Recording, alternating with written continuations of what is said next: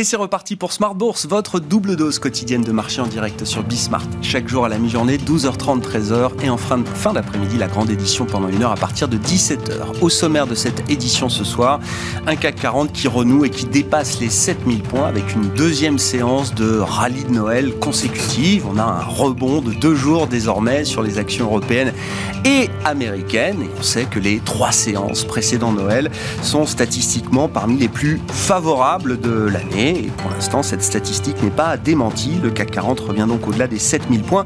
Vous aurez le résumé euh, complet dans un instant de cette séance, les infos clés du jour avec Alix Nguyen. Nos invités en plateau pour notre euh, discussion autour de la planète marché, évidemment, nous amènera à parler des euh, stratégies 2022 sur les marchés et puis les considérations macroéconomiques qu'il faut avoir en tête peut-être pour entamer cette année 2022. Enfin, dans le dernier quart d'heure de Smart Bourse, le quart d'heure thématique, nous nous intéresserons à une thématique porteuse dans un monde qui sort lentement de la pandémie, euh, lentement, très lentement même, puisqu'on est encore en pleine vague pandémique au moment où on se parle, le thème du bien-être, qui euh, devient peut-être un, thème porteur structurel pour l'avenir, thème qui est exploité notamment par euh, la société de gestion Thematics Asset Management, spécialisée dans la gestion thématique, et le co-gérant du fonds thématique Wellness sera avec nous en plateau à partir de 17h45.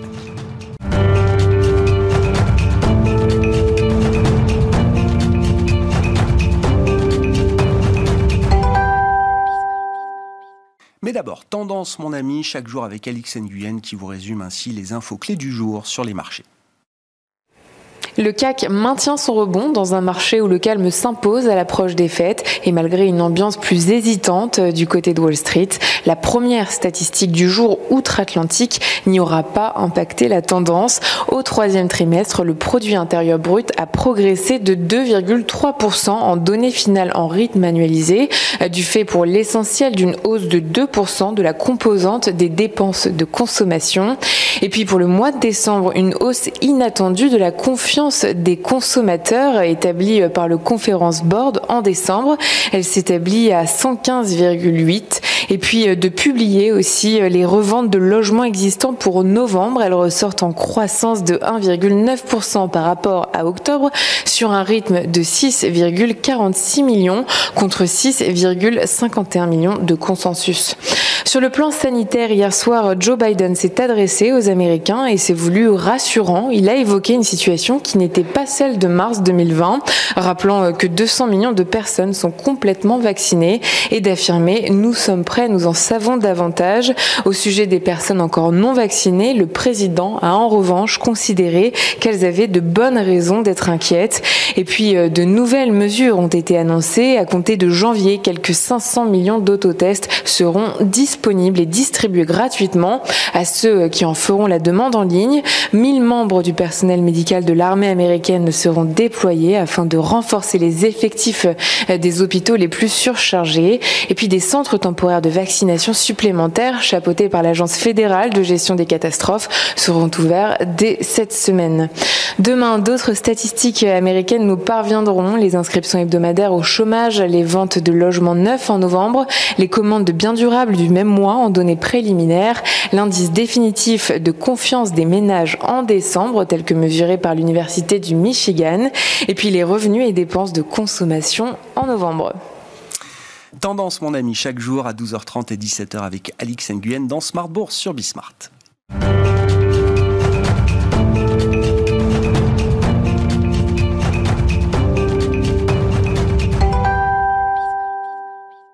Trois invités avec nous chaque soir pour décrypter les mouvements de la planète marché. Véronique Richlores nous accompagne ce soir. Bonsoir Véronique. Bonsoir. Ravi de vous retrouver. Vous êtes économiste indépendante et présidente de RF Research. Mabrouk Chetouane est avec nous également. Bonsoir Mabrouk. Bonsoir. Merci d'être là. Vous êtes directeur de la recherche et de la stratégie de BFT IM et nous accueillons également Vincent Genzi. Bonsoir Vincent. Ravi de vous retrouver également. Vous êtes directeur de la stratégie d'investissement de Cholet Dupont. Euh, commençons peut-être avec euh, l'actualité. Euh, sanitaire immédiate. Alors je sais pas dans quelle mesure, Véronique, je me tourne vers vous pour commencer, dans quelle mesure, euh, en tant qu'économiste, là vous allez regarder précisément les, les courbes épidémiques de la vague Omicron mélangée à la vague euh, Delta. Bon, on sent quand même intuitivement que la peur du virus remonte un peu. On le voit avec des réactions en termes de, santé publique qui sont un peu plus dures que ce qu'on pouvait imaginer peut-être il y a euh, quelques mois encore. Donc la question économique, c'est est-ce qu'on est toujours dans le schéma de, euh, euh, compression-décompression C'est-à-dire une compression économique liée à une situation sanitaire qu'il faut maîtriser à nouveau, suivie d'une phase de décompression rapide qui vient compenser le trou d'air qu'on a déjà, j'imagine, en tête pour euh, certains pays européens au quatrième trimestre, voire au premier trimestre 2022 Alors, mm, on est bien obligé d'avoir un espèce de trou d'air sans avoir énormément d'éléments pour le chiffrer, parce qu'à la grande différence quand même des précédents, euh, enfin des précédents pics d'épidémie, pour l'instant, la mobilité et ces indicateurs Google de mobilité ben sont quand même précieux. Hein. Mm. Euh, et, et c'est vrai que la mobilité bouge pas beaucoup. Elle est faiblement impactée. Alors, ça tient à tout un tas de choses. D'abord, on gère mieux euh, les, contraintes de déplacement, les contraintes sanitaires. Euh, les contraintes elles-mêmes sont moins importantes qu'elles n'ont pu euh, l'être par le passé. L'habitude, tout simplement, hein, de vivre quelque part avec ce, ce phénomène explique probablement cela. Maintenant, attention, on n'était pas non plus jusqu'à la semaine dernière dans une panique totale à l'égard de ce virus. Il semble que la panique soit en train de monter. alors, elle est en train de monter, mais en même temps, on se dit, tiens, le pic peut ne pas être trop loin. Alors beaucoup de prudence, on n'est ni expert, on a bien compris hein, qu'il fallait surtout pas imaginer qu'on soit expert euh, de cette, en particulier de cette matière-là. Donc je dirais, pour l'instant, le schéma, quand on est en train de faire des prévisions, d'essayer de chiffrer, c'est oui, il y aura sans doute de la place pour une déception. Est-ce quel est le rebond derrière? Bah, à ce stade, il y a rebond. Et on vient compenser quasi l'intégralité, quasi l'intégralité du choc. Euh, le problème, c'est ce qui reste entre le quasi et le total, mm. et la totalité. Mm. Et ce reste-là, il commence à devenir invasif. C'est-à-dire que dans les perspectives, on voit bien que euh, le retour... Regardez la croissance du troisième trimestre, on parlait encore des mm. États-Unis là, avec la révision. Finalement, l'essentiel de la croissance aux États-Unis, en Europe, partout, ça a été le rebond de la consommation des services. C'est de la restauration et des loisirs. Ça, ça va être plié là dans les prochains mois. Donc on regarde ailleurs, l'industrie. Ah, ça se détend un peu. Il y a moins de tension sur euh, les, problèmes des goulets d'étranglement, etc. Il y a un peu de place. Est-ce que cette place, pour une, reprise, est-ce que cette reprise, elle peut être spectaculaire? Finalement, on a dans l'automobile des stocks très bas. On a beaucoup et potentiellement une demande importante ou est-ce que euh, l'inflation, les problématiques de pouvoir d'achat, euh, quand on parle d'automobile, ça se résume pas qu'à ça d'ailleurs, euh, viennent rogner le potentiel de demande C'est ce type de questions qui entament beaucoup plus la, la, ou qui gênent beaucoup plus l'exercice prévisionnel, qui, font, qui fait qu'on est quand même pas totalement confortable, c'est moins qu'on puisse dire. On a à la fois des effets très conjoncturels, voilà, le pic épidémiologique, et puis qu'on sait à peu près manipuler, me semble-t-il, mais là, on verra dans quelques mois, si c'est vrai. Et puis des questions beaucoup plus fondamentales, ce cycle, à quoi il va ressembler, quelles sont les pertes euh, dans les services et secteurs qui vont être durablement impactés. Donc il y a l'aéronautique, il y a mmh. les services euh, de loisirs, le tourisme, etc. Combien l'immigration dont on ne parle pas. On parle beaucoup de problèmes de pénurie d'emploi. On oublie complètement l'impact de la réduction des flux migratoires sur ce sujet-là. C'est un point clé aux États-Unis. Hein, dans les shortages qu'on a sur le marché du travail, il faut faire le lien avec euh, l'immigration zéro désormais. En hein. Également, hein. euh, ce sont les mêmes secteurs.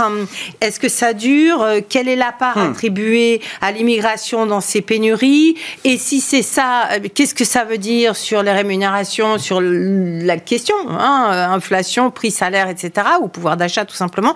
Donc beaucoup, beaucoup d'incertitudes. Et puis la grande question, mais je crois qu'on en parlera après, qu'est-ce que c'est que ce cycle? Est-ce qu'on a encore un cycle devant nous ou est-ce que le surendettement a totalement empêche totalement d'avoir des cycles? Je suis plutôt dans cette version-là de l'histoire. Mais voilà. Oh, c'est très intéressant. Bah, allons-y hein, sur ce sur ce débat. Alors, non, mais juste pour bien comprendre là, sur l'aspect sanitaire euh, au micron, vous dites à ce stade, quand on est dans une, un exercice de prévisionniste, vous n'êtes pas en train de déchirer vos prévisions 2022 parce que micron est là aujourd'hui. Voilà. Non, on a parce qu'on a toujours du rattrapage à effectuer. donc, je comprends. Euh, sauf mais les questions que vous vous posiez avant restent ouvertes encore pour la suite. Et naturellement, d'ailleurs, on arrive à des taux de croissance relativement confortables. Hein. Vous me connaissez, je suis plutôt Oui. Mais je suis pas très loin de ce que disait l'OCDE parce qu'on finalement on ne peut pas chiffrer autre chose.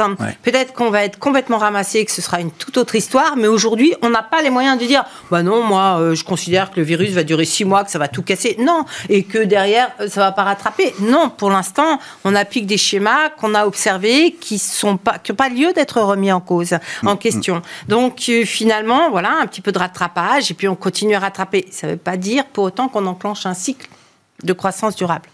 Bon, ben, ça ressemble à quoi la croissance en 2022, euh, Mabrouk? Ce qui, ce qui est de là où je rejoins euh, Véronique, c'est qu'on rentre effectivement dans un peut-être dans une nouvelle ère finalement de la croissance, qui questionne par ailleurs même les, schémas cycliques que l'on a vus jusqu'à présent, qu'on a connus. Euh, on a une croissance qui va être plus marquée par ce que vous appeliez effectivement compression décompression. Moi, j'appelle ça les stop and go en quelque sorte. Et ce qui veut dire in fine qu'on aura une croissance qui un schéma de croissance qui sera beaucoup plus volatile. Ce qui au demeurant est beaucoup plus embêtant à gérer quand on s'appelle banque centrale. Hein. On, on va être encore dans les secousses en 2022 Enfin, on, bah, reste dans les, euh, les, secousses du séisme pandémique. Bah, oui, oui, typiquement, parce que si jamais on a encore euh, on l'a vu aux Pays-Bas, hein, donc euh, qui ils confinent de nouveau leur économie. Ça veut dire qu'il y a un pan entier de l'économie qui va être de nouveau à l'arrêt lorsque ça va réouvrir, on va avoir de nouveau cette décompression qui va euh, du coup engendrer des, des, chiffres de rattrapage. Et donc, c'est de la volatilité. Donc, euh, quand on, comment on fait pour gérer de la volatilité quand on est une banque centrale? C'est assez compliqué, même quand on est la puissance publique, c'est difficile. Ça, c'est le premier point. Le deuxième point, c'est on voit déjà les effets en fait de cette seconde, de cette cinquième vague et de ce variant, de ce variant Omicron, Omicron plus Delta. On le voit en Allemagne les PMI services déjà sont en dessous de 50. C'est-à-dire qu'on n'est on même pas atteint entre guillemets le seuil de rattrapage, qu'on est déjà repassé en territoire de contraction. Donc ça déjà on voit véritablement dans certains pays qui sont beaucoup plus touchés, enfin qui sont en, en avance par rapport à nous, comment ça se passe. Alors certains pays font le pari, comme dit Emmanuel Macron, je prends mon risque, c'est-à-dire qu'en gros, je prends le risque effectivement de laisser tout ouvert pour le moment et on verra après. Bon, ça, c'est une stratégie, mais ça veut dire que si jamais on a une, un dérapage, une sortie de route euh, du point de vue effectivement du, euh, du, nombre de contaminations, on va vers des mesures de restriction qui risquent de durer peut-être un peu plus longtemps. Et donc, on retombe vers du stop and go. Donc, mais la différence finalement de ce qu'on avait vu jusqu'à présent, c'est qu'on sait gérer on a des solutions vaccinales, on a euh, les troisième doses, les quatrième doses qui vont arriver, etc. Et donc tout ceci, on a une accoutumance qui se forme, euh, qui s'est formée. On voit les marchés assez insensibles. Hein. Vous parliez du rallye de Noël. On est en pleine cinquième vague. Le nombre effectivement de contaminations à travers le monde ne fait qu'augmenter de jour en jour. Et pourtant, les marchés finalement restent assez confiants. Le CAC au-dessus de 7000, etc. Donc aujourd'hui, on va passer à autre chose. Hein. La pandémie va faire partie maintenant, enfin du moins le, le, le, virus va faire partie de nos quotidiens. C'est ça. Et on va devoir effectivement gérer avec euh, des profils de croissance de plus en plus volatile. Ce qui complique l'exercice de prévision quand on fait de la, du chiffrage trimestre par trimestre. Mais au global, finalement, sur l'année 2022, par exemple, on voit à peu près où est-ce qu'on va. Donc on va vers un tassement de la croissance mondiale. C'est normal, on ne pourra pas tenir en fait les rythmes qu'on a vus effectivement suite euh, au déconfinement généralisé des économies euh, post 2020. Donc en 2021, on a une croissance très forte. 2021, ça va se tasser. 2022, euh, pardon, ça va mhm. se tasser. A priori, et ça c'est notre scénario finalement, en Europe, on devrait avoir des chiffres de croissance qui vont être sans doute meilleurs qu'aux États-Unis. Mm. Aux États-Unis, effectivement, on voit mal comment est-ce que, avec 73% maintenant aujourd'hui de cas Omicron qui sont, euh, euh, qui constituent effectivement les nouvelles contaminations, on voit mal comment Joe Biden va pouvoir maintenir effectivement euh, sa stratégie actuelle qui consiste à ne rien faire pour le moment.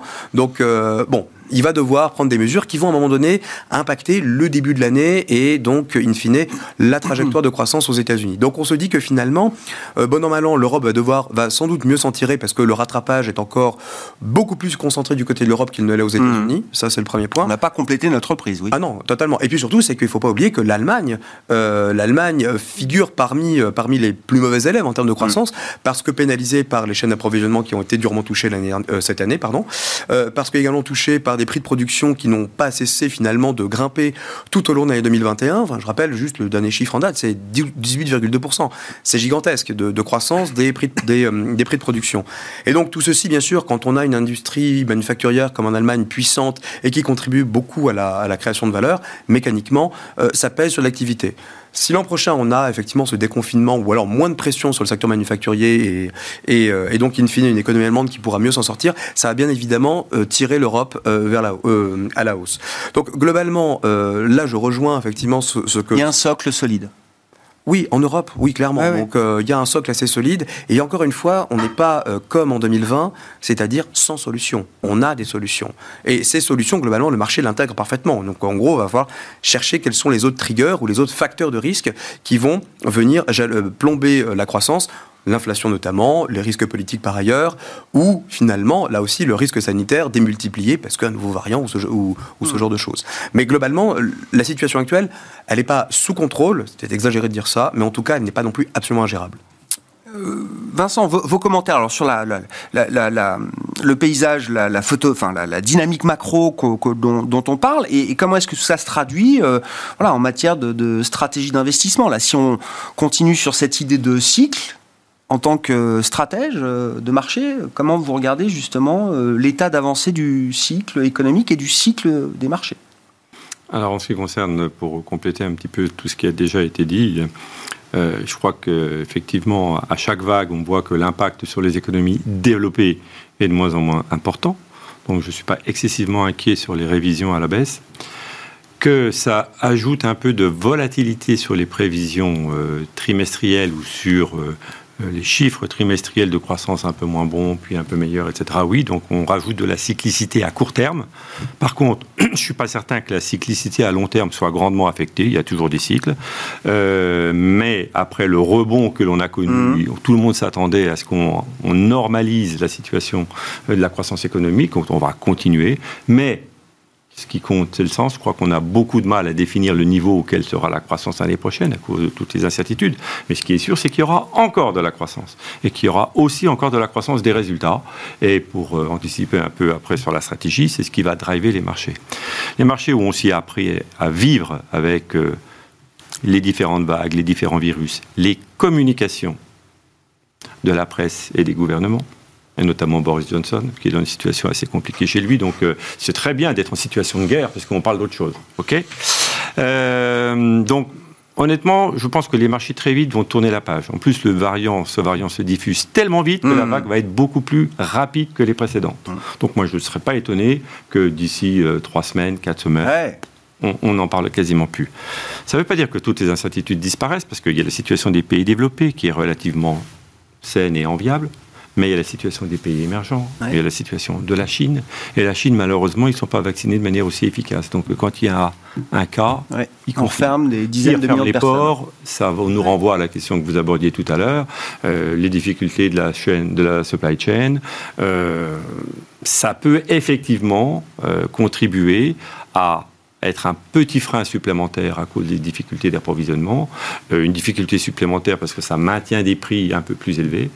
Donc, pour moi, c'est dans tous les cas de figure, c'est plus ça la question que Omicron. C'est mhm. euh, est-ce qu'on est dans un cycle qui va s'enclencher en termes de spirale prix-salaire? Aujourd'hui, c'est pas le cas, mais la question est tout à fait légitime. Est-ce que les difficultés d'approvisionnement vont durer ou non?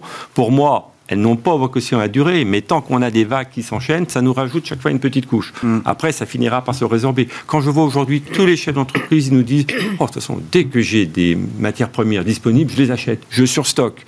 Euh, si tout le monde surstocke, c'est comme quand on achète du sucre quand il y a des bruits de bottes. Hein. Mm. À un moment donné, ça s'arrête. Donc, ça, s'arrêtera. Mais la dernière fois, on s'était dit combien de temps ça va durer, on n'en sait rien. Mais ça veut dire qu'en termes d'investissement, de, de, stratégie, d'allocation, euh, pour l'instant, on reste en mode euh, pandémique. on, reste on reste à la fois en mode pandémique parce que le choix des investisseurs dans, dans, leurs allocations reste plutôt sur des secteurs qui se défendent mieux dans les phases de pandémie, donc les valeurs euh, qui ont fait les, belles heures de l'année dernière et, d'une partie de cette année, donc des valeurs à forte croissance, à forte visibilité qui se payent de plus en plus cher.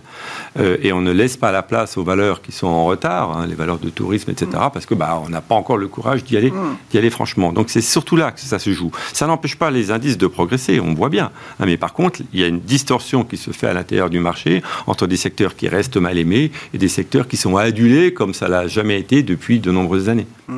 Donc la stratégie d'investissement, elle est à la fois axée sur est-ce qu'on doit avoir des actions ou non et quel type d'action on doit avoir. Aujourd'hui, bah, c'est évident que l'ensemble de la planète financière continue à vouloir des actions avec un petit bémol à très court terme, parce qu'il y a effectivement un petit peu d'incertitude, mais on n'a pas arrêté et on n'est pas au bord de l'arrêt de ce cycle tant économique que boursier. On sait quand est-ce que le cycle devrait s'arrêter si ces cycles ressemblent un peu au cycle précédent, ce qui n'est pas encore prouvé. Bah, c'est quand la Fed aura suffisamment monté ses taux et qu'elle va commencer à réduire la taille de son bilan. Et là, ce sera beaucoup plus compliqué. Est-ce que c'est en 2023, en 2024 ah oui. C'est trop tôt. Mais pour l'instant, je considère qu'on est quoi. a priori non, sauf si d'ici là, on avait des inquiétudes euh, et des réalités inquiétantes sur le plan de la hausse des salaires ou euh, d'une modification colossale des inputs qui fait que euh, on ait des problèmes de marge sur les entreprises. Mais a priori, c'est pas mon schéma. Ah bon non, mais sur la question de la Fed, je pense que c'est vraiment le, le, le, facteur clé pour 2022. C'est-à-dire qu'en gros, on gère à peu près, euh, on va dire, le nouvel état du monde sanitaire euh, maintenant depuis deux ans, euh, enfin depuis un an et demi. la nouveauté, donc, c'est certes Omicron et les faucons en quelque sorte, hein, les faucons qui sont maintenant généralisés au sein des banques centrales. La BOE, le discours s'est oui, Je suis d'accord. Voilà, on va dire que le discours, je suis Il n'y a pas encore effectivement de durcissement à venir, et là aussi, on peut même questionner la capacité des banques centrales à durcir autant qu'elles l'ont annoncé. Hmm. Ça, c'est une véritable question, et je pense hmm. qu'elles ont, la Fed notamment, chargé volontairement la mule pour pouvoir se laisser plus de marge de manœuvre si jamais la situation venait à déraper. Il y a une part de bluff un peu. Oh, je pense. Oui. 8 hausses de taux, euh, clairement. Euh, la Fed est devenue plus hawkish que le marché. Le marché lui-même. Depuis sa dernière réunion, maintenant. Donc, à un moment donné, oui, mais le marché n'y croit pas. non, mais personne croyait avant que. Enfin, oui, voilà. Donc bon, mais c'est la limite, c'est bien joué en quelque sorte. Oui. sans faire c'est bien joué. Sans faire le moindre move entre guillemets sur du non conventionnel ou autre, ils s'achètent entre guillemets des possibilités de rendre leur politique monétaire beaucoup plus dovish en quelque sorte, donc plus accommodant, sans même faire le moindre mouvement. Ça, c'est quand même bien vu d'un point de vue communication et d'un point de vue encadrement. On a signalé 8 hausses de taux peut-être euh, à horizon 2024, 3 2022, 3 2023 et puis peut-être 2 encore résiduels en 2024. Ceux qui les veulent. Évidemment. Et donc, partant de cette position, vous dites, on, se met en, capacité peut-être, alors, entre guillemets, de ne pas en délivrer autant et donc de créer une surprise euh, dovish favorable, positive pour euh, l'environnement financier. Exactement, mais ça, on voit bien que la, banque, la banque d'Angleterre aussi, là, c'est quand même fantastique. Hein, donc, euh, remet en cause tout ce qu'on a pu apprendre sur euh, l'ancrage des anticipations, la capacité qu'il ne fallait pas, enfin, il ne fallait pas surprendre le marché. Donc là, qu'est-ce que fait la BO depuis maintenant deux mois? Elle fait exactement tout le contraire. Et la Fed, quelque part, commence à jouer finalement un peu à cela, de manière beaucoup plus mesurée et plus, euh, plus contrôlée. Mais là, on voit bien que les banques centrales s'amusent un peu à nous surprendre en quelque sorte. Mm. Est-ce que ce serait pas finalement le nouveau mode, finalement le nouveau modus operandi finalement des banques centrales? Faut voir. J'ai lu, on a tué la forward guidance. on est en train de, euh. revenir peut-être sur cet outil-là qui a été un outil de pilotage de politique monétaire euh, clé. La surprise, effectivement. Ces dernières années. Oui, bah oui. Donc, euh, remet de l'incertitude. Oui, mais à limite, quelque part, c'est pas plus mal, puisque vu que le mmh. cycle est de plus en plus volatile, finalement, comment, comment piloter finalement ce cycle volatile en se liant les mains avec une forward guidance trop contraignante? Voilà, me dit effectivement, il y a peut-être quelque chose euh, finalement à, creuser, à réfléchir là-dedans. Et je rejoins le point le plus important pour 2022, c'est la taille du bilan de la Fed. On voit bien que si jamais, effectivement, on a des, anticipations de marché qui vont vers une réduction de la taille du bilan, là, ça va être très compliqué. Là, on a une année volatile, et là, on sait véritablement que, on sait, on voit bien que non seulement les taux, les taux réels et, les et, le bilan de la Fed sont des variables euh, très connectées. Et donc, mécaniquement, ça va, ça va être difficile. Et là, c'est le scénario 2018, quoi. Exactement. et donc, c'est beaucoup, Vincent, c'est euh, beaucoup trop tôt. Mais c'est trop tôt. Moi, je pense que la Fed a surtout voulu réagir pour ne pas laisser le marché considérer que la Fed était behind the curve. Donc c'est toujours le même exercice de communication dont j'ai déjà parlé plusieurs fois. Deuxièmement, les anticipations de taux à long terme, elles n'ont pas changé. C'est le calendrier qui a été raccourci. Je signale qu'à la sortie de crise précédente, ce calendrier, il a fluctué aussi dans tous les sens.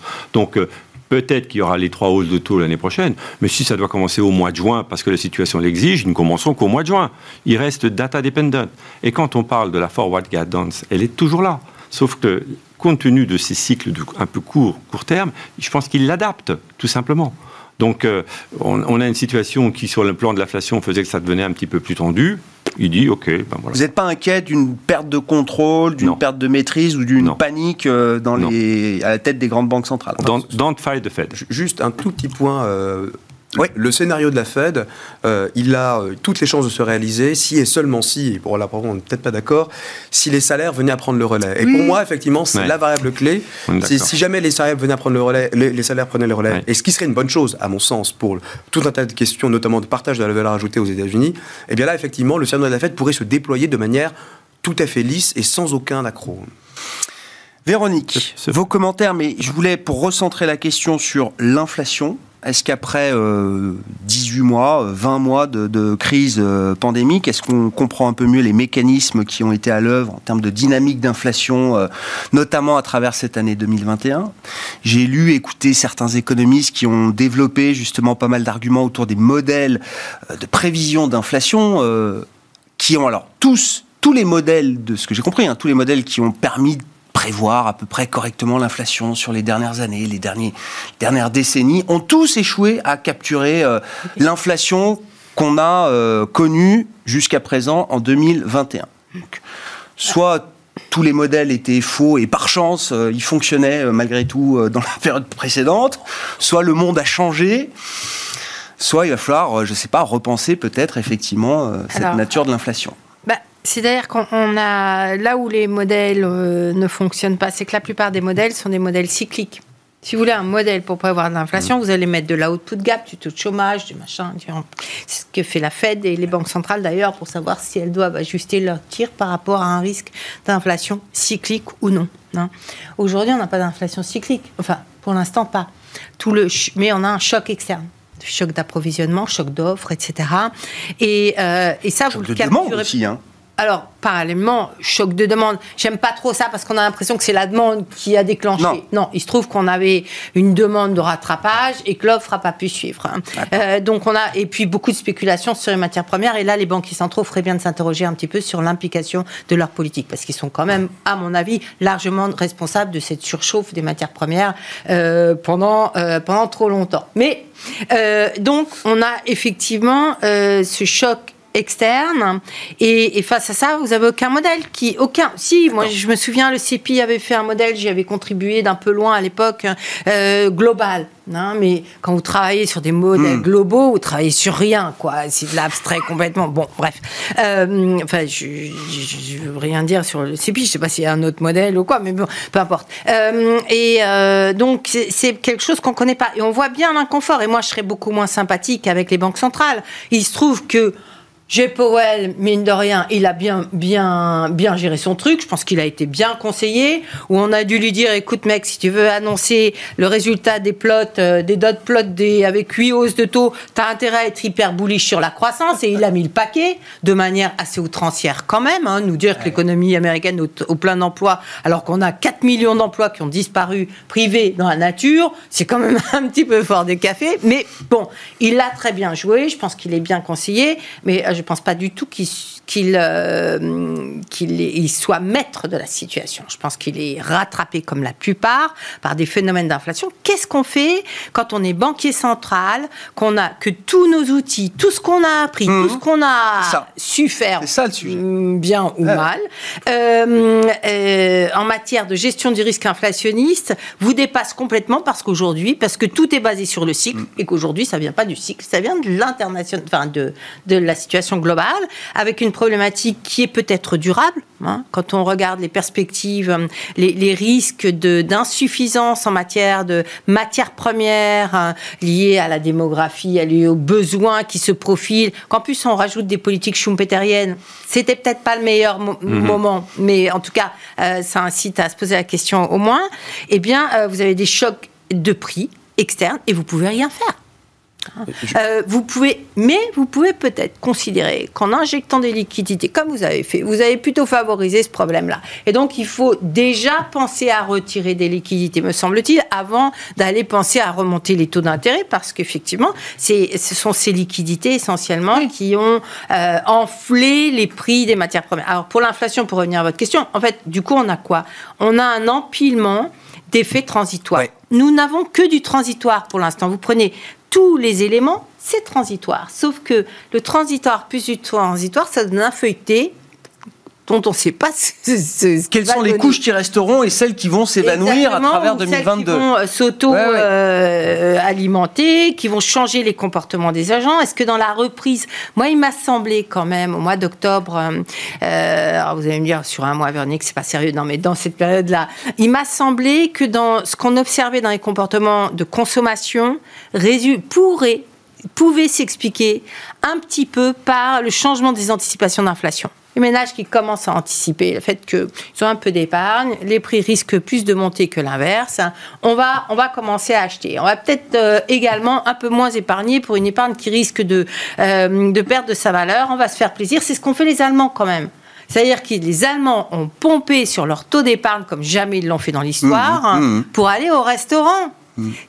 Je trouve que ce sont des choses, on va pas aller plus loin, c'est pas du café du commerce, mais, mais quand même, ça interpelle hein, sur euh, les risques de changement de comportement liés à un environnement d'inflation qui est euh, complètement euh, inattendu et, euh, et, et qui peut mm, induire des, des changements, effectivement, qu'on mesure mal. Et donc de cette inflation pandémique, il peut rester une inflation endémique euh, à la sortie de cette crise qui soit un peu plus élevée que le régime euh, précédent. Moi, Moi, ce qui je- m'a marqué dans les prévisions de la Fed, là, c'est que donc le corps PCE, leur indicateur de mesure préférée de l'inflation, euh, il, est au-dessus de 2 sur tout l'horizon de prévision. Ouais. C'est-à-dire que même avec 8 hausses de taux en 2024, je crois qu'il est encore à 2,1% Je- le corps PCE. Je Donc ça nous dit bien quand même qu'il y a quelque chose qui, c'est plutôt du 2 plus que du 2 moins maintenant. Tout à fait. D'abord parce que quand vous passez, vous pouvez difficilement envisager de passer de, de 4 euh, ou euh, 4 plus à 2 comme ça. Il faut du temps parce qu'il y a des mécanismes d'indexation divers et variés hein, qui, qui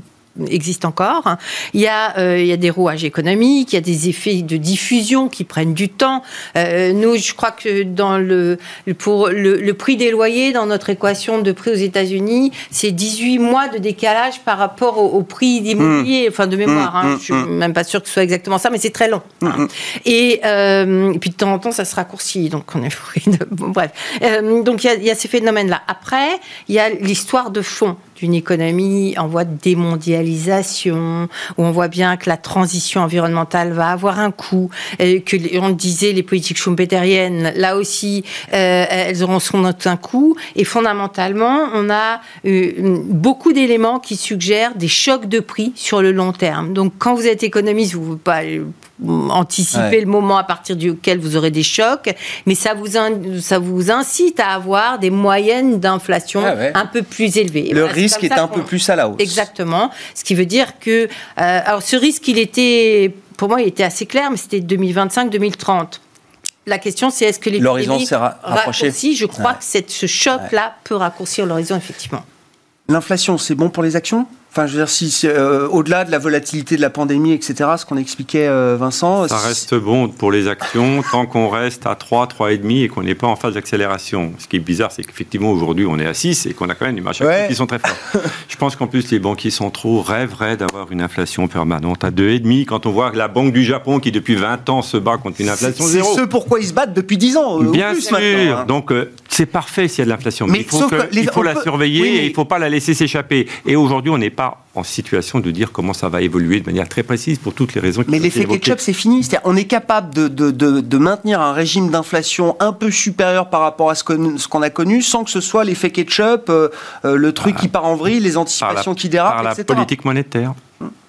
C'est pour ça que la Fed, de toute manière, va effectivement euh, été condamnée à remonter ses taux. Et même si on dit, ah, mais on ne peut pas se le permettre parce que les États. Non, après, les taux réels vont rester très faibles. Donc, on n'aura pas de souci de financement de la croissance.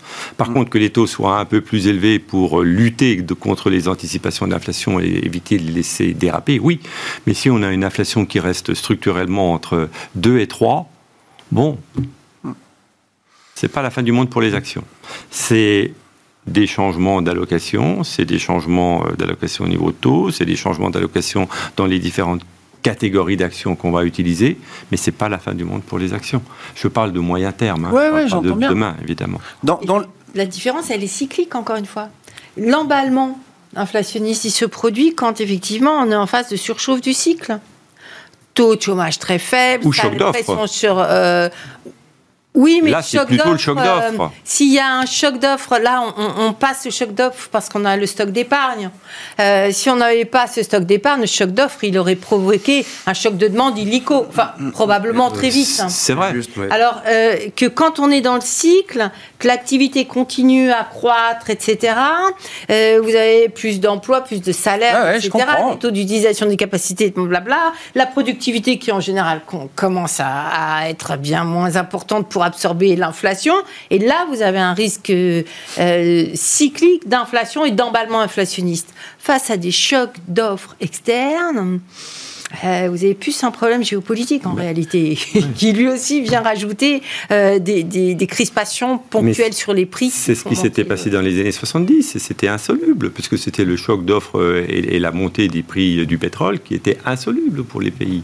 Donc voilà, là, si on avait ces chocs d'offres actuels qui perduraient pendant 4 ans, avec une inflation qui reste durablement à 5%, là, c'est un autre monde. Hmm. Et euh, encore une fois, il y a. Alors, moi, je serais moins sévère avec les modèles déjà pour commencer, parce qu'on continue de les utiliser, ça marche. Ah euh, Un défenseur des modèles. Euh, oui, oui, oui, non, mais tout dépend de ce qu'on veut modéliser, qu'est-ce qu'on met en fait à l'intérieur. Ça, c'est le premier point. Mais le deuxième point, c'est que.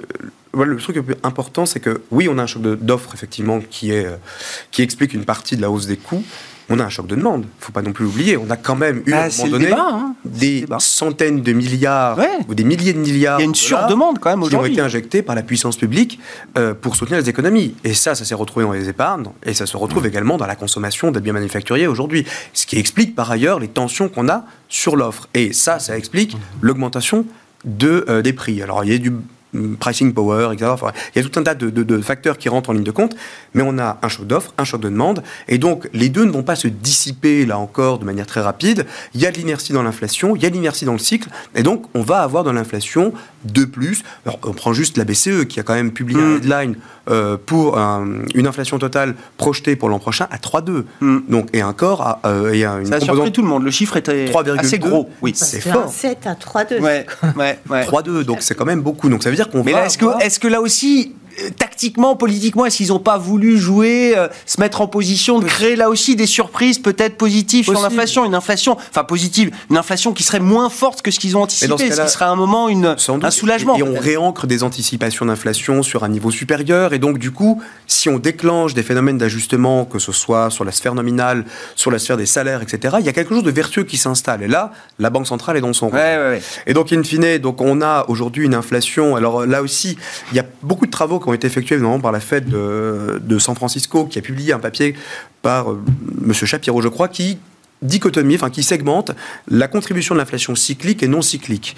Et aujourd'hui, effectivement, on voit qu'il y a une, contrairement à ce qu'on euh, ce peut entendre, de l'inflation cyclique beaucoup plus effectivement que, que, la contribution de l'inflation non cyclique. C'est-à-dire qu'en gros, l'inflation non cyclique, elle bouge pas, donc elle est toujours effectivement à son à son niveau. Par contre, la partie cyclique, elle bouge énormément. Et ça, parce qu'on a un cycle aujourd'hui perturbé, un cycle effectivement très marqué par euh, du soutien budgétaire, par effectivement du mmh. stop and go, etc. Et donc tout ceci se retrouve dans les chiffres d'inflation. Il y a beaucoup de temporaire effectivement là-dedans, hein, dans, cette, dans, cette, euh, dans cette inflation. Christine Lagarde a été très claire là-dessus. Tout ceci, enfin l'essentiel de la hausse des prix relève de facteurs temporaires, énergétiques, fiscalité, etc. On ne va pas les citer ici, ça a été abondamment commenté.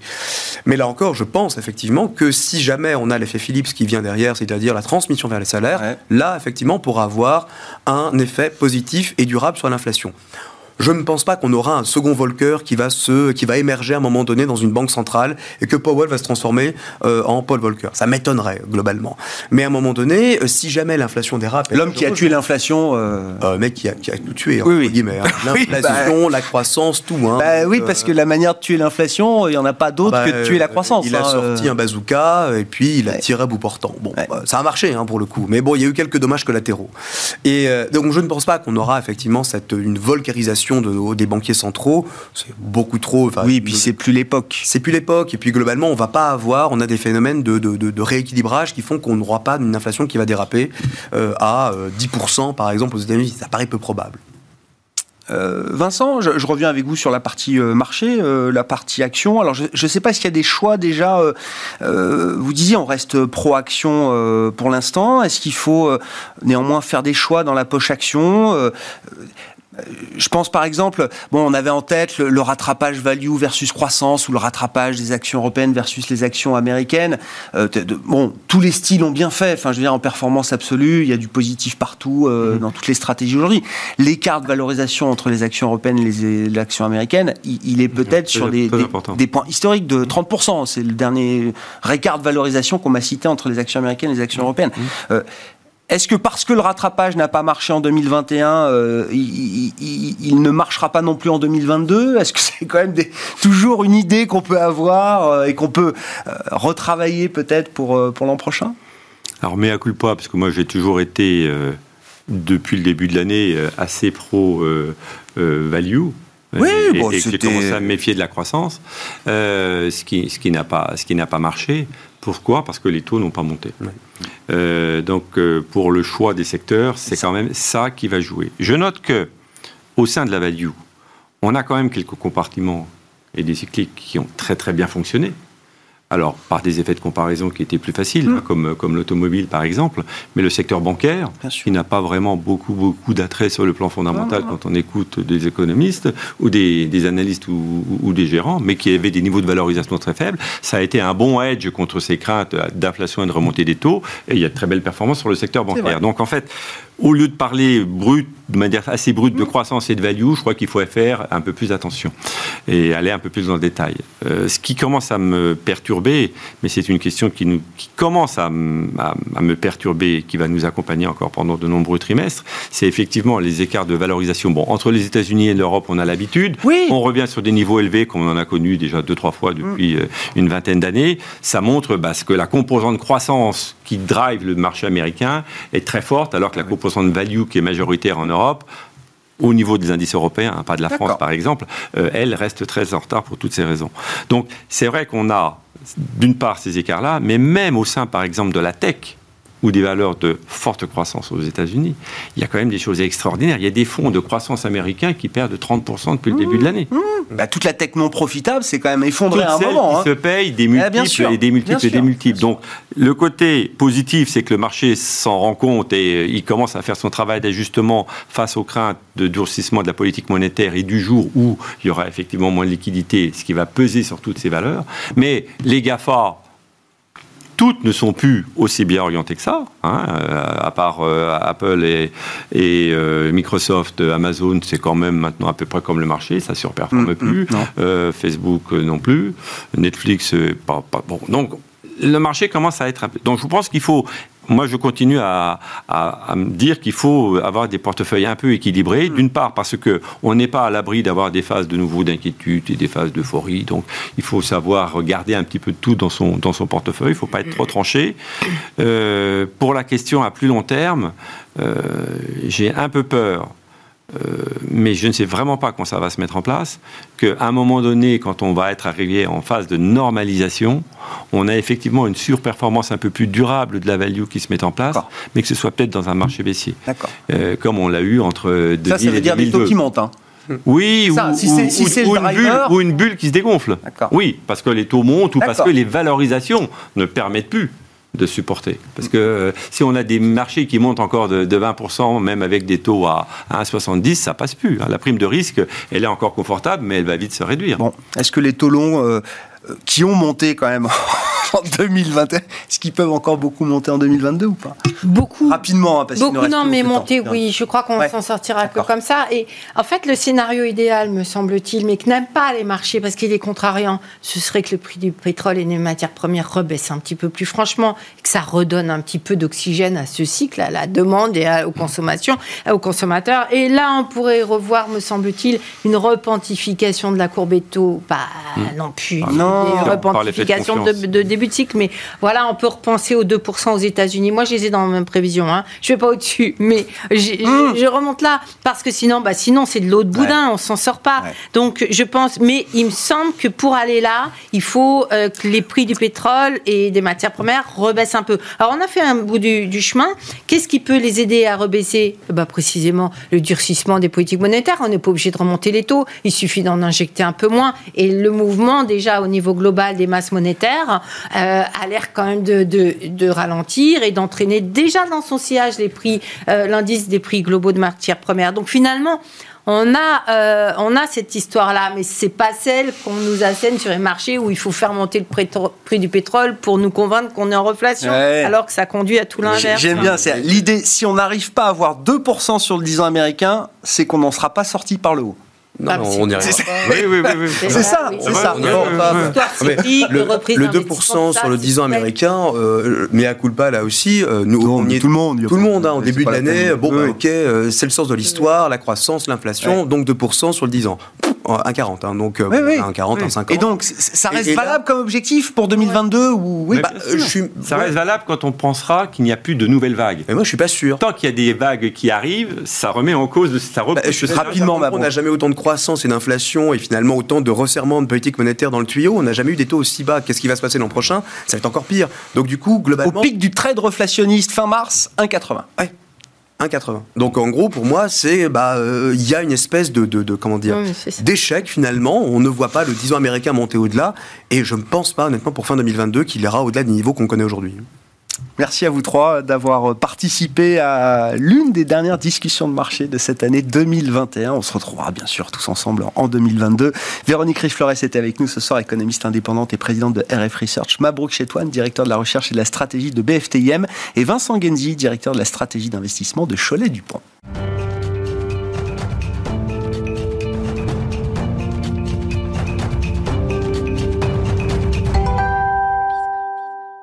On va terminer cette émission Smart Bourse avec le quart d'heure thématique, évidemment, comme chaque soir, et un thème euh, porteur, on l'espère, pour euh, l'avenir, à l'issue de la crise pandémique qui dure un peu plus longtemps que ce que tout le monde avait imaginé. C'est le thème du bien-être. On en parle avec Pierre-Alexis François, qui est à mes côtés en plateau, gérant chez Thematics Asset Management. Bonsoir Pierre-Alexis. Bonsoir. Merci beaucoup d'être là. Vous euh, gérez, vous co-gérez donc la stratégie Wellness. Hein, c'est le fonds Thematics Wellness qui a été lancé en avril dernier chez Thematics Asset Management, société de gestion spécialisée spécialisé euh, depuis sa naissance dans la gestion euh, thématique. Je veux bien qu'on revienne un petit peu sur la jeunesse du thème. Et d'ailleurs, j'imagine que la réflexion autour du bien-être chez euh, Thématique M a peut-être même commencé avant la crise Covid. Il y avait peut-être déjà des, éléments embryonnaires avant la crise Covid, COVID dans l'idée que le bien-être allait devenir quelque chose de structurant pour nos sociétés demain et qu'on allait devenir beaucoup plus acteur de notre bien-être qu'auparavant. Oui, c'est absolument ça. Hein. C'est donc, comme vous l'avez très bien dit, le dernier né euh, de la gamme Thematics. Hein. donc, on l'a lancé en avril dernier et comme vous le savez peut-être, parce que vous êtes assez familier maintenant avec, avec la maison, mais chez nous, ça prend 18 mois ah, euh, pour étudier et lancer une nouvelle stratégie. Donc, ce qui montre bien que déjà avant l'ère Covid, hein, déjà avant cette crise sanitaire qui a changé quand même beaucoup de choses, on avait identifié le bien-être, le wellness comme étant euh, une tendance de fond un petit peu porteuse de croissance sur le long terme. Mm. Euh, justement parce qu'on avait euh, remarqué à travers le comportement des, individus, et certainement vous et moi également, on, cherchait à faire des, choix plus sains finalement pour notre, pour notre vie quotidienne, donc à travers une alimentation plus équilibrée, moins grasse, moins transformée, à travers la pratique également d'une activité sportive de manière plus régulière. Donc ça, c'était avant le Covid, et bien, bien évidemment, avec l'arrivée de, la crise sanitaire et, de, et du Covid, cette tendance, elle a explosé. Ah. Hein, elle, a accéléré de manière massive, euh, parce qu'on voyait les autorités sanitaires et les médecins euh, partout à travers le monde euh, qui nous expliquaient que les personnes en bonne santé physique avaient finalement moins de chances hein, de, de, développer des formes graves de la maladie. donc ça a replacé vraiment le bien-être, la bonne santé physique au cœur de nos préoccupations au quotidien, et pas seulement la bonne santé physique, c'est justement ça là aussi l'intérêt de cette thématique, c'est que pendant cette crise, notre bien-être mental a aussi été mis plutôt à rude épreuve hein, entre les différents confinements successifs, les, bon, on a tous souffert un petit peu d'isolement, d'éloignement de nos proches, etc.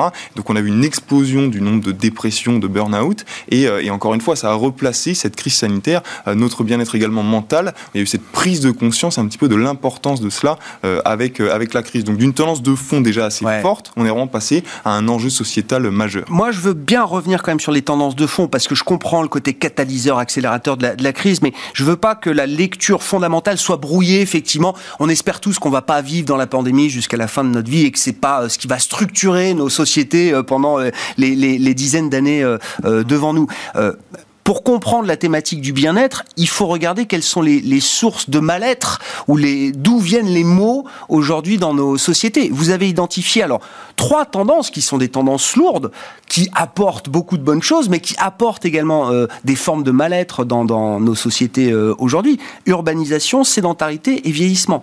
À travers ces trois tendances structurelles lourdes, il y a l'idée quand même que un mal-être ou un, moindre bien-être s'est développé, si on peut le dire. C'est ça, hein, c'est exactement ça. Hein. et c'est pour ça que chez Thematics Asset Management, on a ces forces primaires, hein, les quatre euh, forces primaires, et dont la première est la démographie. Mm. Euh, vous l'aviez mentionné, mais le vieillissement de la population, c'est un fait. Et aujourd'hui, l'OMS met en lumière une différence d'environ 10 ans entre l'espérance de vie traditionnelle, qu'on connaît tous, qui s'est d'ailleurs allongée euh, au fur et à mesure, et l'espérance de vie dite en bonne santé. Donc l'idée, c'est vraiment de pouvoir agir sur ces 10 années-là, d'être capable de, pas forcément de vieillir plus longtemps, mais en tout cas de vieillir mieux. Et donc ça, c'est une première force primaire, un premier changement démographique qui, est à l'échelle globale, hein, à l'échelle mondiale, et qui va pousser, qui va porter encore une fois cette thématique. Mais on a les autres thématiques, les autres forces primaires également qui sont à l'œuvre ici. Hein. L'innovation technologique. Alors c'est vrai que pour les autres fonds euh, thématiques, notamment l'intelligence artificielle, eh la robotique, des vecteurs positifs. Exactement. On les Bien sûr. de manière assez eh intuitive, on les comprend. Mais pour le wellness, c'est aussi le cas, hein, parce qu'aujourd'hui, euh, il y a plein de nouvelles technologies qui nous aident justement à suivre notre bien-être, à améliorer notre bien-être au quotidien, que ce soit avec des montres Vous connaissez peut-être la marque Garmin. Voilà, c'est une société qu'on aime beaucoup et qu'on a en portefeuille également. Voilà, ça c'est un nouveau moyen technologique un petit peu de suivre sa santé au quotidien, de détecter des éventuels soucis et d'en réduire ainsi les, conséquences. Et c'est d'ailleurs, alors je, je, suis pas un, excellent connaisseur du dossier Garmin, mais moi j'ai connu Garmin à l'époque des GPS. Ils ont eu un énorme passage à vide quand on a tous eu euh, des GPS sur nos euh, smartphones. Et grâce au thème du bien-être, grâce au thème de la santé, ils ont réussi à, pivoter complètement de, ah ce point de vue-là. Hein. Ils, étaient, ils étaient très précurseurs finalement dans ces montres connectées. Ils ont développé toute une technologie parce qu'aujourd'hui 17% de leur R&D est quand même dédié à la recherche euh, sur les montres connectées, comment évoluer, etc. Donc ça montre bien qu'ils ont vraiment poussé cet angle-là, cet aspect santé euh, de manière massive. Et, Apple fait un petit peu la même chose aujourd'hui. Hein. Euh, on a vu qu'ils ont déposé des brevets pour leurs nouveaux AirPods où il y aura forcément des paramètres de santé qui vont rentrer en compte. Donc c'est vraiment un petit peu le sens de l'histoire aujourd'hui. Et parce que on a envie de vivre mieux, on accepte euh, parce que euh, bon, c'est la question des données de santé derrière euh, aussi. C'est pas, c'est, peut-être pas le point clé justement du, du, du, sujet wellness, mais parce qu'on a envie de vivre mieux, parce qu'on veut être acteur de son bien-être, on accepte sans problème aujourd'hui effectivement qu'à travers des AirPods, Apple puisse mesurer, je sais pas, demain des, des données de santé particulières. Ah, il y aura forcément des, des, des, des problèmes, enfin des questions en tout cas qui vont se poser vis-à-vis de ça. C'est une évidence. mais je pense qu'aujourd'hui c'est pareil avec la RGPD, avec toutes ces lois qui se développent pour essayer de protéger au maximum nos données. L'idée sera de trouver un juste équilibre entre ce qui peut nous aider, ce qui peut améliorer notre bien-être et ce qui va nuire à notre liberté d'un autre côté. Donc il y a esprit et corps. Enfin, c'est pas nous qui l'avons inventé, un esprit sain dans un corps sain, mais la maxime est tout à fait valable et décrit parfaitement votre stratégie. Donc j'ai compris l'aspect euh, corps. Bon, Garmin, c'est un bon exemple. Sur l'aspect esprit, le bien-être de l'esprit, qu'est-ce qui incarne justement cette euh, verticale d'investissement que vous avez dans le fond? Oui, parce que justement, pour, capitaliser un petit peu sur cette nouvelle opportunité d'investissement et en gardant, comme vous l'avez très bien dit, à l'idée ce, ce, mantra, un esprit sain dans un corps sain qui nous a vraiment guidés tout au long de la construction de ces stratégies, euh, on a décidé de découper un petit peu notre univers investissable en deux grands piliers le corps et l'esprit. Mhm. Alors le corps, on a mentionné Garmin, hein, mais c'est vrai qu'on a d'autres sociétés euh, dans l'écosystème du sport ou même de, l'activité physique de manière générale, hein, comme Axel Group, euh, qui est une société néerlandaise qui fabrique des vélos. C'est la maison mère de Lapierre hein, en France. Oui, bien sûr, Et qui elle profite de cet engouement un petit peu retrouvé pour, euh, pour les vélos, incité d'ailleurs par les gouvernements. on a vu à Paris le, chèque vélo un petit peu qui nous aidait à réparer ou acheter un nouveau vélo à, à, moindre coût. Donc ils profitent vraiment de ce regain d'intérêt pour le vélo. Et en plus de ça, ils avaient été assez visionnaires puisqu'ils avaient très en amont investi sur le vélo électrique et le vélo cargo. Donc, euh, donc ils profitent vraiment de, cette, de, de ce, regain de demande ici. Euh, et dans la partie santé mentale, alors on va retrouver différentes catégories. Mmh. Euh, d'abord, de manière peut-être assez intuitive, on va retrouver tout ce qui est yoga, méditation. Donc là, ce sera des sociétés comme Lululemon, hein, la société canadienne spécialisée dans les, les habits de yoga, justement. mais on peut retrouver aussi une autre catégorie qui est un petit peu plus originale, mais qui pour nous fait vraiment, fait vraiment sens ici. Ce sont les animaux de compagnie. Alors, alors ça peut faire sourire hein, au départ, c'est ah. vrai, mais on pense vraiment ah, que ça fait du sens. Et une statistique qu'on aime bien donner justement pour illustrer l'intérêt pour notre bien-être des animaux de compagnie, c'est le fait que durant les différents confinements successifs, hein, qu'on a tous malheureusement expérimenté, on a vu des taux d'adoption augmenter de plus de 500% dans certaines villes euh, aux États-Unis et en Europe. Ça montre bien que les gens finalement qui souffraient euh, bah, d'une forme de dépression, d'anxiété avec la situation sanitaire et même d'isolement, allaient chercher le réconfort moral que pouvait leur amener un animal de compagnie. Et donc on pourra trouver ici des sociétés comme Fresh Pet par exemple, qui est une société américaine qui euh, produit et commercialise de la nourriture fraîche, donc très haut de gamme, hein, pour nos amis C'est ça. Et donc, c'est le bien-être de nos animaux, là. Exactement. Pour mon bien-être, il faut que mon animal de, bon, de, de compagnie soit, soit, soit dans son bien-être lui aussi. On peut dériver le thème sur le bien-être animal. Absolument. Et, donc, ils vendent ces, ces, produits frais qui sont quand même relativement, euh, relativement onéreux. Et, euh, ils profitent, un, bah, de cette augmentation de la base de consommateurs, hein, parce qu'il y a de plus en plus d'animaux de compagnie, et deux, de cette tendance d'humanisation un petit peu euh, des animaux qu'on voit de plus en plus, surtout auprès des, des plus jeunes générations. J'avais été frappé par un chiffre que j'ai oublié, mais qui date de quelques années. C'est le budget que les Américains dépensaient à la Saint-Valentin pour leurs animaux de compagnie. Mais c'était déliant. Donc oui, la tendance ne s'est pas arrêtée là et ça, ça continue euh, effectivement. Euh, sur le plan de l'ESG, donc bon, j'imagine c'est un fonds natif euh, qui intègre nativement les, les, les critères extra-financiers. Tous les nouveaux produits aujourd'hui intègrent les critères extra-financiers. Alors de manière un peu poussée, puisque vous êtes référencé article 9, c'est ça, selon la nouvelle réglementation européenne. Est-ce que dans l'ESG d'ailleurs, sur, sur le thème du bien-être, est-ce que c'est le S avant tout, plus que tout, l'aspect social, sociétal? Est-ce qu'il y a quand même des intersections entre le S et le E, là justement, l'aspect environnemental? Absolument, absolument. Euh, bah, finalement, on s'est vite rendu compte avec cette thématique qu'elle cochait beaucoup de cases, hein, d'un bon thème, comme on l'entend en tout cas chez, chez Thématiques, c'est-à-dire, on l'a mentionné, mais une croissance séculaire importante, euh, un, univers investissable suffisamment large, diversifié et cross-sectoriel, parce que c'est aussi important, et cet aspect ESG qui est tout à fait central euh, dans, dans la thématique du bien-être. Parce que, bah, vous l'avez très bien mentionné, le S de ESG, le côté social, on le comprend assez facilement. Mm. On investit finalement dans des entreprises qui œuvrent au quotidien pour le bien-être physique et mental des individus à travers la planète. Donc, je veux dire, l'enjeu social, l'enjeu sociétal presque de la stratégie est, assez aisé à, comprendre ici. Mais le E, le, donc la partie environnement, est tout aussi importante et tout aussi intégrée dans la stratégie. Et en effet, les deux sont très liés. Euh, pour donner un exemple extrêmement concret, euh, on a une société en portefeuille qu'on aime beaucoup qui s'appelle Oatly et qui est le leader euh, mondial des alternatives aux produits laitiers à base d'avoine. Mm. Et alors, ces alternatives aux produits laitiers à base d'avoine, c'est non seulement bon pour les personnes, pour leur bien-être, surtout quand on sait que deux tiers de la population mondiale souffrent d'une forme d'intolérance au lactose, mais c'est également bon pour la planète, parce que cette production et cette vente-là, finalement, euh, émet moins de gaz à effet de serre que l'élevage traditionnel, utilise moins d'énergie, moins de terre, donc est favorable à l'environnement également. Donc les deux sont, sont, très très liés ici. Hmm. Quels euh, enseignements vous retirez du comportement du fonds Alors, lancé en avril dernier, mais bon, il est testé en amont depuis, euh, depuis quelques temps chez, chez Thematics. Alors, je ne sais pas d'ailleurs si on peut tirer des enseignements, parce que la phase pandémique a, quand même euh, apporté beaucoup de, de volatilité. Mais d'ailleurs, s'il faut quand même garder en tête l'hypothèse qu'on n'est pas totalement sorti de cette phase pandémique au moment où on se parle et que c'est encore un sujet qui va au moins animer une partie de, 2022. On espère pas trop au-delà. Euh, quel, quel, type de corrélation vous avez pu trouver entre voilà les, les vagues pandémiques, le retour ou, la, ou, l'évanouissement du stress pandémique par rapport euh, à la valorisation et la performance du fonds mhm. bah, Déjà, c'est vrai qu'on n'a pas beaucoup de track record parce que le fonds a été lancé assez récemment. Mais je pense que ce qui est intéressant de souligner, c'est euh, que le fonds aujourd'hui a investi à 50% dans la consommation de base et dans la santé. donc c'est un aspect relativement défensif, relativement moins cyclique.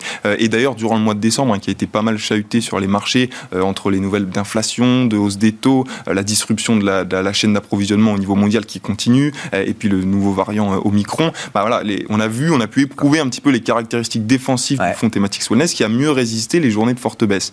après, si on, si on regarde un petit peu par rapport au, Covid, quel est son comportement dans, avec ce stop and go sanitaire un petit peu, bah, je dirais qu'il y a vraiment deux impacts. Le premier qui est assez direct, assez court terme finalement, et qu'on comprend assez bien. Je veux dire, pour Puma, la marque de, de, sportswear, euh, quand les magasins en propre sont fermés, les magasins de ses partenaires sont fermés, bah, il y a forcément une, une, perte financière qui est très importante. Il y a le relais digital aujourd'hui, mais il n'est pas suffisant. pas tout. Exactement, il n'est pas suffisant pour compenser tout. Euh, pour les salles de sport, c'est encore plus flagrant. Hein. Je veux dire, quand les salles de sport sont fermées, il n'y a plus d'argent qui rentre. Donc pour ces entreprises-là, l'impact court terme est assez, euh, assez difficile. Donc on a ce premier impact, je dirais, assez court terme, qui peut être positif comme négatif d'ailleurs, hein, parce que dans notre branche santé, on va jouer toute la partie diagnostic. Et finalement, ces sociétés de diagnostic, elles profitent presque un petit peu de, l'émergence d'un nouveau variant. Ce qui dit nouveau variant dit besoin de séquencer les tests PCR, donc euh, plus de plus de, manne financière pour eux, plus de personnes souvent testées, donc également un, apport euh, financier intéressant. Et donc ça c'est le premier impact mm. qui peut être un petit peu mitigé et différencié selon les sociétés.